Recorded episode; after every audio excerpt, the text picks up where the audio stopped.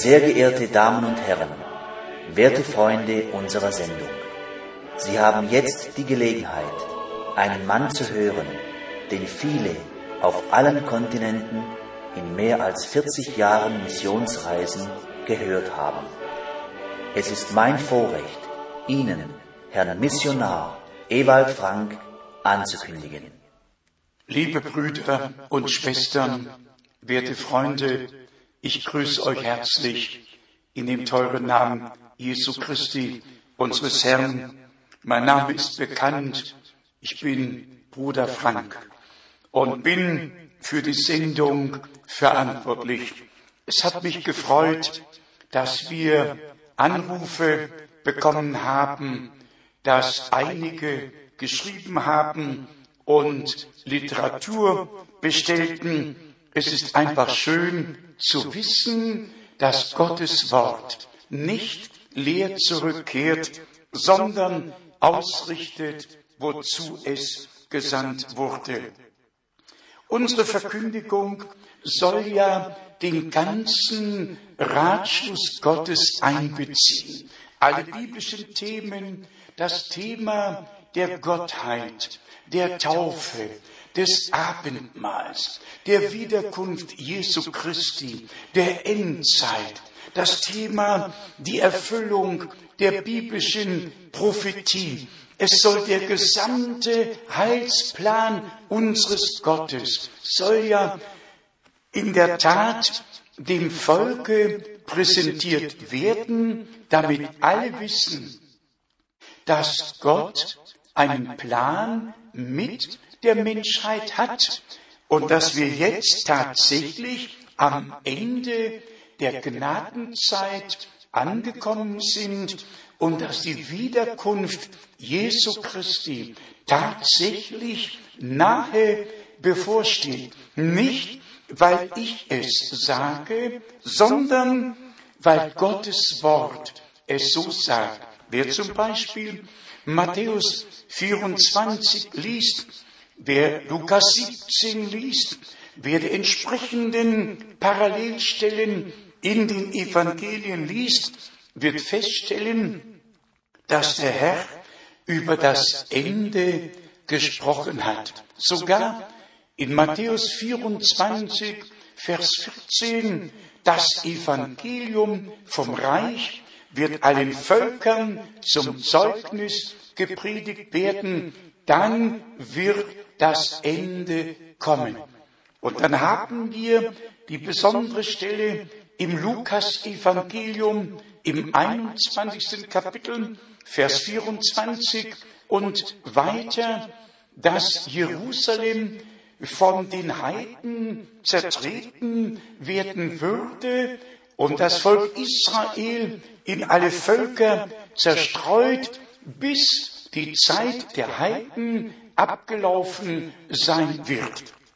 Wir alle kennen die Heilige Schrift. Wir kennen den Propheten Jesaja, das 14. Kapitel, ersten Vers, dass Gott Israel sammeln und wieder in den Heimatboden einpflanzen würde. Ich lese eine besondere Stelle aus Jeremia 23.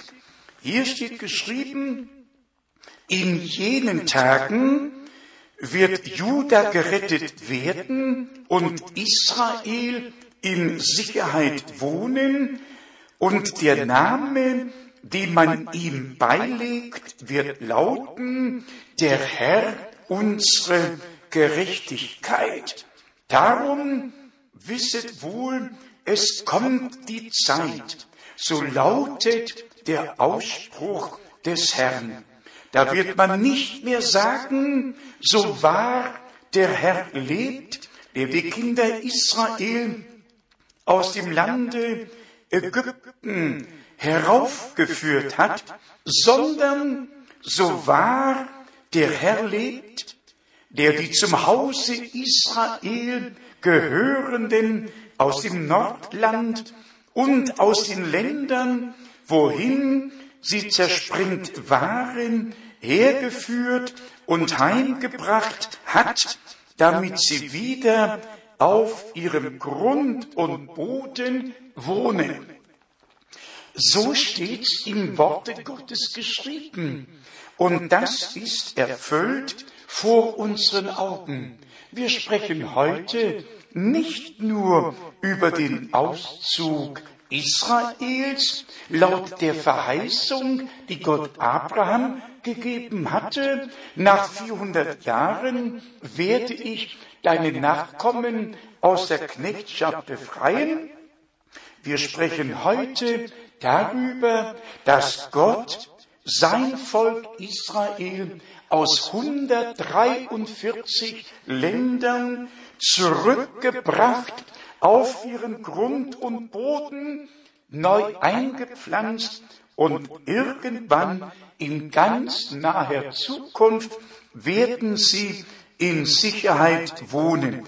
Auch wenn es im Moment noch nicht ganz danach aussieht, in jedem Fall steht es geschrieben, und zwar im Neuen Testament genauso wie im Alten, besonders in 1. Thessalonicher, dem fünften Kapitel.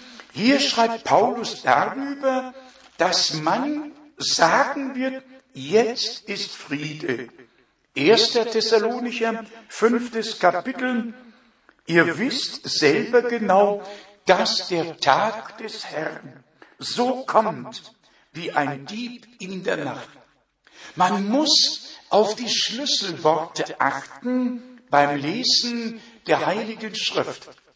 Hier ist nicht mehr die Rede vom Tag des Heils, sondern vom Tag des Herrn. Und der Tag des Herrn ist der schreckliche Tag, der brennen wird wie ein Ofen. An ihm werden die Gottlosen wie Stroh sein. Und Petrus schreibt darüber in 2. Petrus 3, besonders Vers 10, dass dann die Welt in Flammen aufgehen wird. Aber ehe dieser Tag anbricht, wird die Sonne ihren Schein verlieren, der Mond sich in Blut verwandeln, die Sterne vom Himmel fallen. Doch ehe das geschieht, wollte Gott einen Propheten senden wie Elia, um uns, die biblisch Gläubigen, jetzt zum Wort zurückzubringen, zu der wahren biblischen Lehre, die der Urgemeinde auf den Weg mitgegeben worden ist und noch baut der Herr seine Gemeinde, wie er dem Petrus in Matthäus 16 sagte, ich will bauen meine Gemeinde. Und die Gemeinde ist nicht auf Petrus gebaut worden. Dem Petrus hat der Herr im sechsten Vers danach gesagt, in Matthäus 16, Satan weiche hinter mich. Petros bedeutet ein Stein. Petra bedeutet Felsen. Petrus war Petros, männliches Fürwort. Petra, die Gemeinde, ist auf Christus, dem Felsen des Heils, gebaut. Nicht Petrus ist der Felsen, sondern Jesus Christus, unser Herr, ist der Fels des Heils. Es muss deutlich ausgesprochen werden, dass im Christentum genau wie in anderen Religionen alles missverstanden, umfunktioniert, eigenmächtig gedeutet worden ist. Brüder und Schwestern, das ist doch nicht mein Hobby, Kritik zu üben. Es ist doch ein Schmerz, den ich Tag und Nacht trage, wenn ich daran denke, dass die Menschheit, ein großer Teil der Menschheit im Namen Gottes, im Namen Christi, im Namen des Wortes Gottes irre irregeführt wird. Durch eigene Deutung und Schriftauslegung werden Menschen irregeführt und in dem Glauben gelassen, dass alles in Ordnung ist.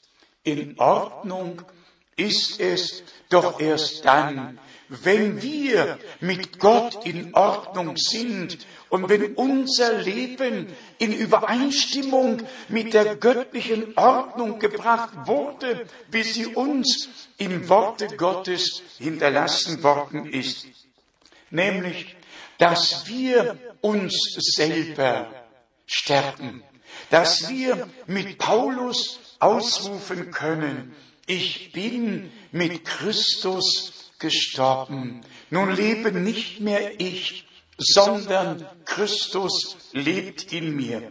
Paulus fährt dann fort, nachdem er von dem Tag des Herrn, der kommen würde, wie ein Dieb in der Nacht gesprochen hat, und schreibt in Vers 3, wenn sie sagen, jetzt herrscht Friede und Sicherheit, dann überfällt sie das Verderben plötzlich wie die Wehen eine schwangere Frau und sie werden sicherlich nicht entrinnen.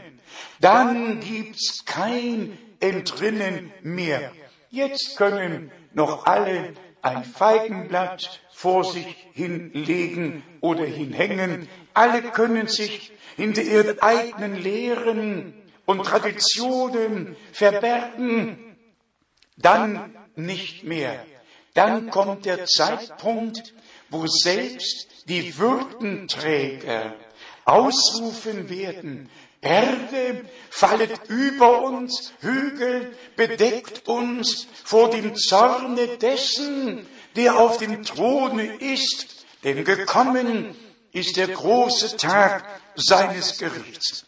Brüder und Schwestern, werte Freunde, sehr verehrte Damen und Herren, wir leben tatsächlich in dem allerletzten Abschnitt der Gnadenzeit und jetzt wird das wahre und klare Evangelium Jesu Christi noch einmal der ganzen Menschheit verkündigt.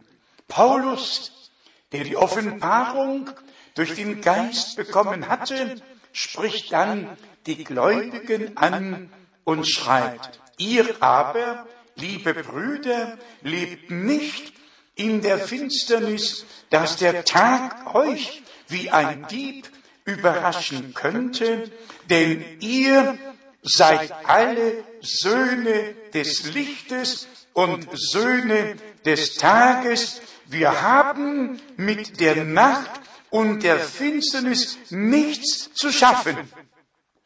Welch ein wunderbares Wort. Wir denken da an das Wort im Propheten Jesaja. Finsternis bedeckt das Erdreich und dunkel die Völker, aber über dir wird die Sonne der Gerechtigkeit aufgehen.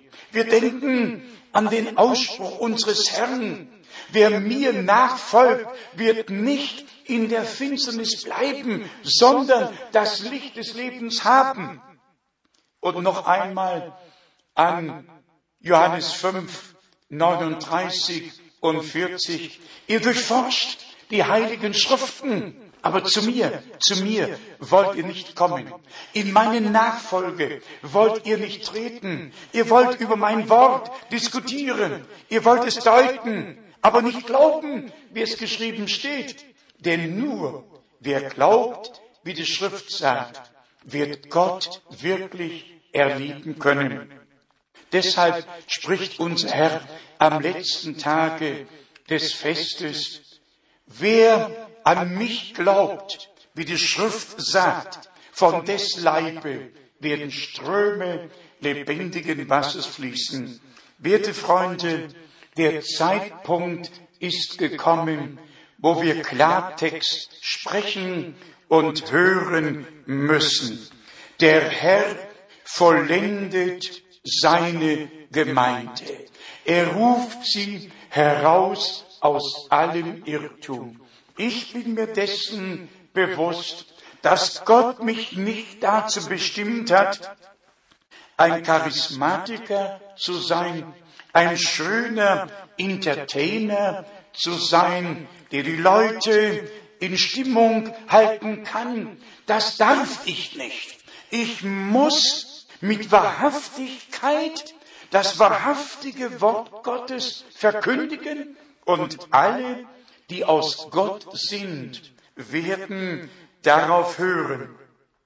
Besonders was die Endzeit betrifft und auch Israel, so müssen wir einfach das Buch der Bücher aufschlagen. Wir müssen zum Propheten Daniel gehen. Wir müssen zur Offenbarung gehen, um Information zu bekommen, um einen Überblick zu bekommen, wie der göttliche Heilsplan jetzt zur Vollendung gelangt. Es ist wahr, gemäß Apostelgeschichte Kapitel 15 von Vers 13 ruft der Herr sein Volk, die alle, die zur neutestamentlichen Gemeinde gehören, ruft er selber heraus. Nachzulesen im Brief an die Korinther, wie Paulus hier in wunderbarer Weise geschrieben hat, 2. Korinther, sechstes Kapitel, von Vers 16, wie verträgt sich der Tempel Gottes mit den Götzen?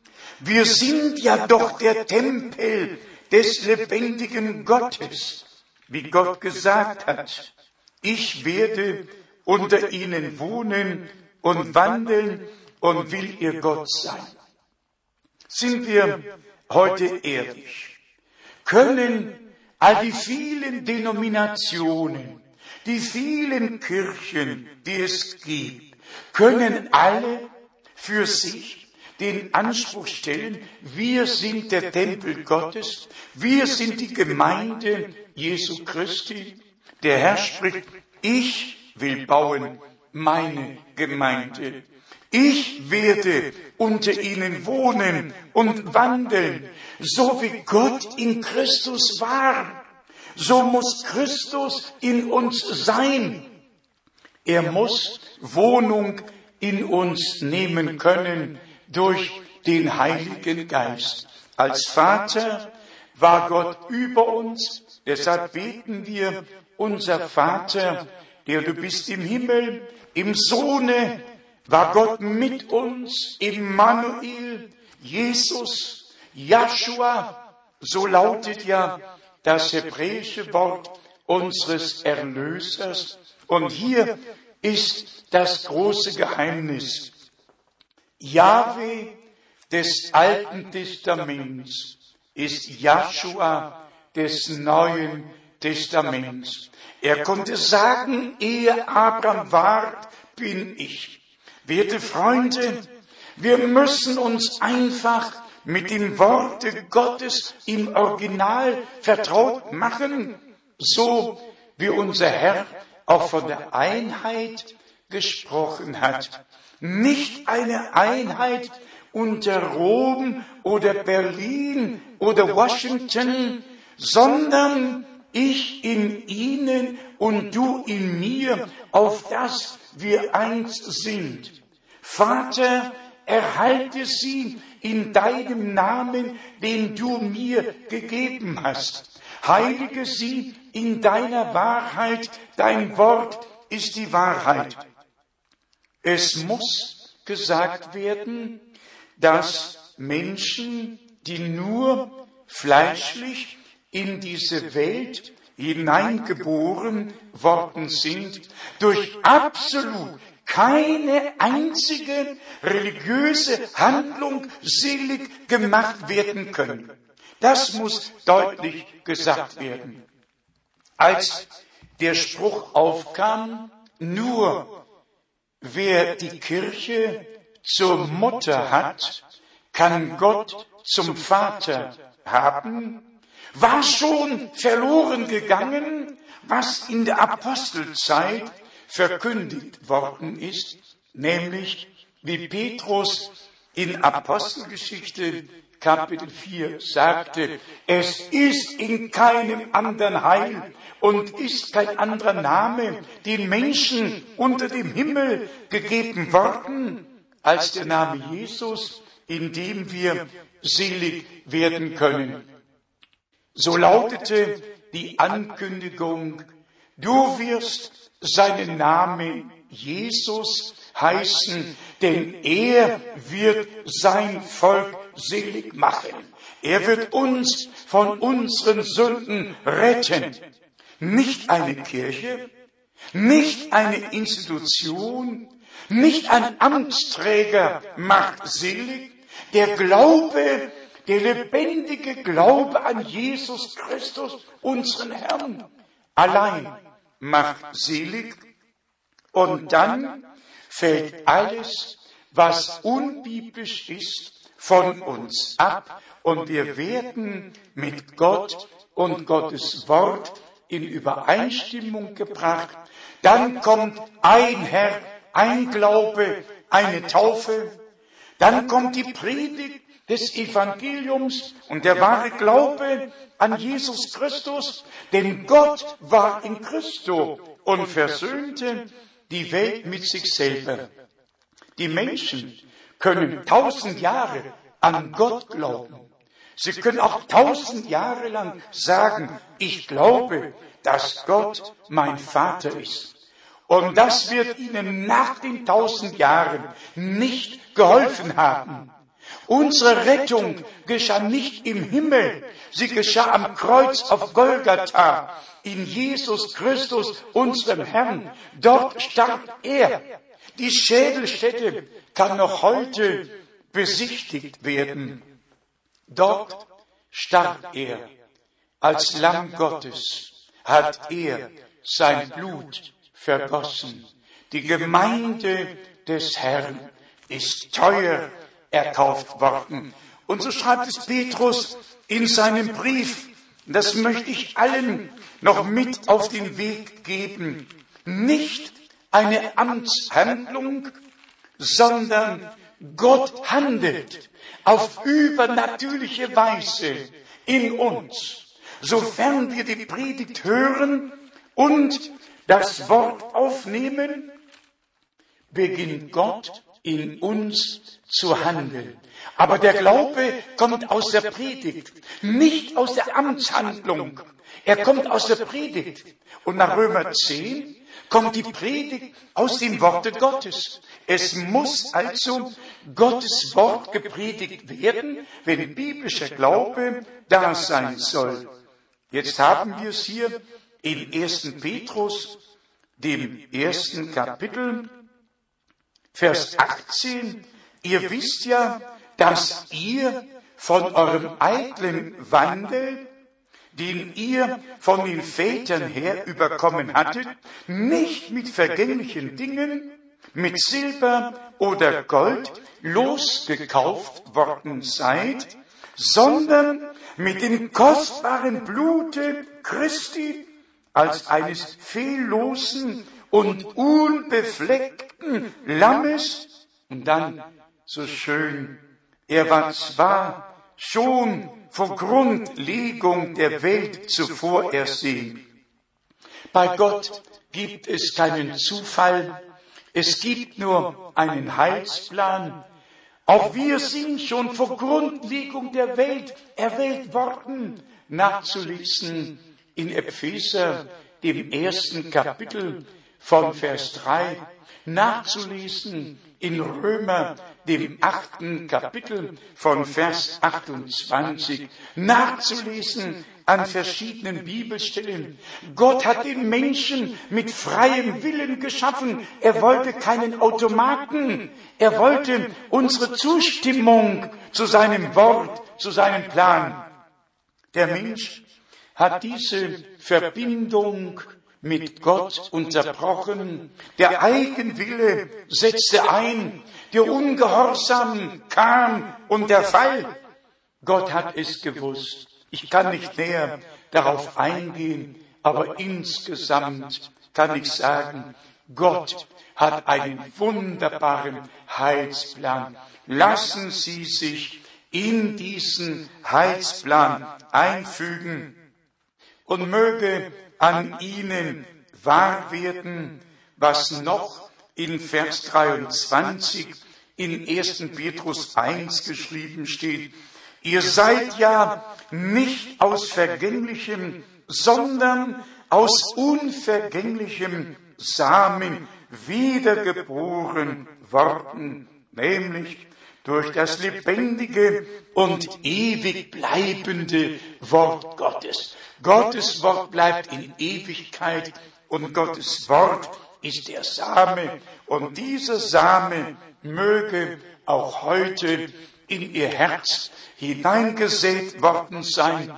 Er möge aufgehen und so wie im Natürlichen jeder Same nach seiner Art hervorbringt, so wird auch der Same des Wortes Gottes, der göttlichen Wesens ist, das göttliche Wesen in uns allen hervorbringen und wir werden wiedergeboren zu einer lebendigen Hoffnung. Ach, wie groß ist unser Gott, ihm, der sich uns erbarmt und angenommen hat, ihm sei der Lobpreis von Ewigkeit zu Ewigkeit dargebracht in dem teuren und heiligen Namen unseres Herrn Jesus Christus. Amen.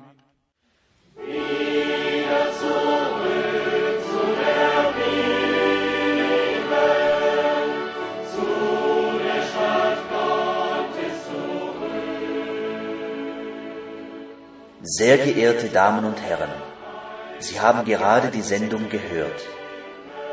Was sagen Sie dazu? Natürlich ist eine solche auf die Heilige Schrift gegründete Predigt ganz anders, als wir sie gewohnt sind. Sollten Sie daran interessiert sein, mehr über den Heilsplan Gottes mit der Menschheit zu erfahren, würden wir uns freuen, von Ihnen zu hören. Kostenlose Literatur wird auf Anforderung zugesandt.